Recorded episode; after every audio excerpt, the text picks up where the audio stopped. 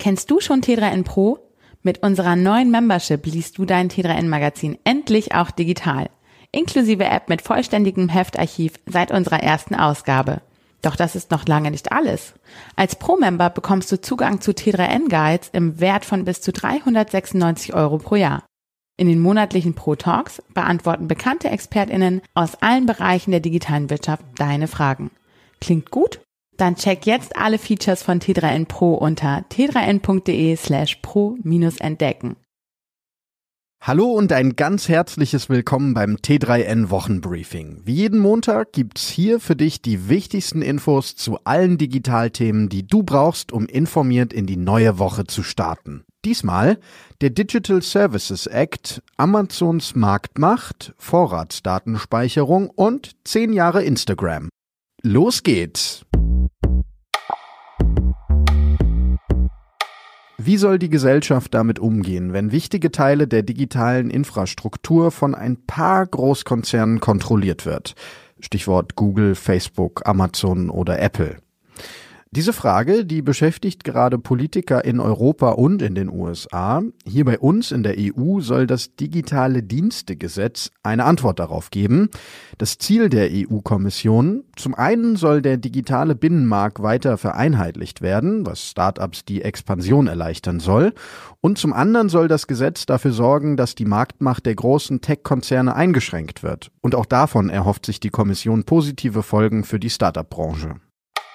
Und gleich nochmal zu einer US-Plattform, nämlich Amazon. Kartellwächter in den USA, die stören sich daran, dass Amazon einerseits als Marktplatzbetreiber, andererseits aber auch als Teilnehmer auftritt. Nach Ansicht der Kartellwächter kontrolliert Amazon mittlerweile mehr als 50 Prozent des US-amerikanischen E-Commerce-Sektors. Und das ist natürlich für unabhängige Händler ein ziemliches Problem. Derweil hat das US-Repräsentantenhaus eine Untersuchung der vier großen Tech-Konzerne Apple, Amazon, Facebook und Google abgeschlossen. Im dazu veröffentlichten Bericht kommt der zuständige Ausschuss zu dem Ergebnis, dass die Unternehmen tatsächlich eine marktbeherrschende Stellung haben. Die oppositionellen Demokraten, die empfehlen daher eine Zerschlagung der Firmen zumindest mal ins Auge zu fassen.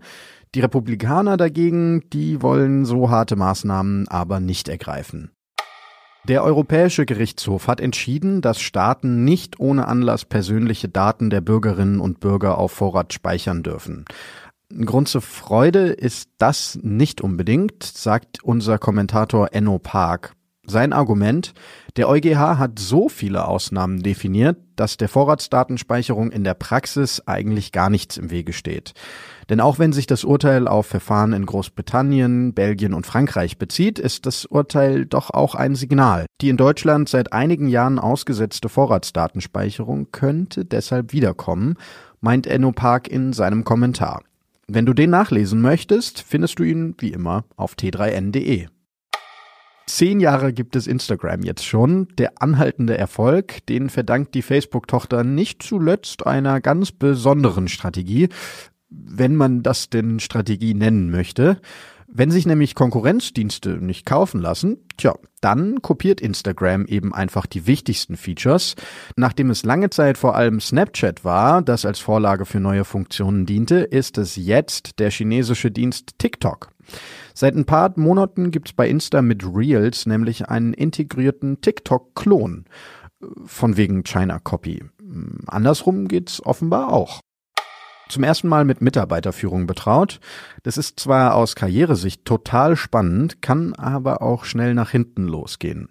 Deshalb in unseren Praxistipps fünf Fehler, die unerfahrene Führungskräfte machen. Erstens.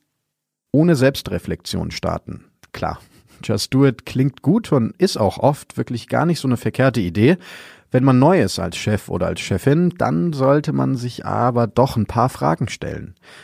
Welche Führungskräfte hatte ich bislang? Welche Werte haben sie vertreten? Was möchte ich auch so machen? Und was vielleicht ganz anders? Zweitens. Nur Operatives im Blick haben. Chefinnen und Chefs sollten kommunizieren, was wichtig ist für die Zusammenarbeit und welche Werte sich in ihrem Führungsverhalten widerspiegeln. Außerdem sollten Sie sich die Zeit für Kennenlerngespräche mit den einzelnen Teammitgliedern nehmen, um besser zu verstehen, woran Sie arbeiten, aber auch, was Ihnen bei der Arbeit Freude bereitet. Drittens. von sich auf andere schließen. Was einen selbst motiviert, das muss nicht zwangsläufig auch auf andere zutreffen. Heißt, am besten schaffst du für alle Teammitglieder ein spezifisches Umfeld, in dem sie ihre Stärken ausspielen können und Schwächen gegenseitig kompensieren. Viertens. Vorgeben, alles zu wissen. Den Punkt, den kann ich echt kurz machen. Denn wenn du neu dazukommst, dann ist es vollkommen normal, nicht alles zu wissen. Brauchst du also auch nicht vortäuschen. Das merken die Kolleginnen und Kollegen nämlich sowieso. Fünftens. Zu schnell Veränderungen durchsetzen. Es ist wichtig, nicht sofort alles auf den Kopf zu stellen und zu verändern, sondern vielleicht erstmal zu verstehen, warum Dinge auf eine bestimmte Art und Weise gemacht wurden. Durch die ehrliche Wertschätzung des Einsatzes in der Vergangenheit ist es dann auch oft leichter, das Team auch vom Neuen zu überzeugen.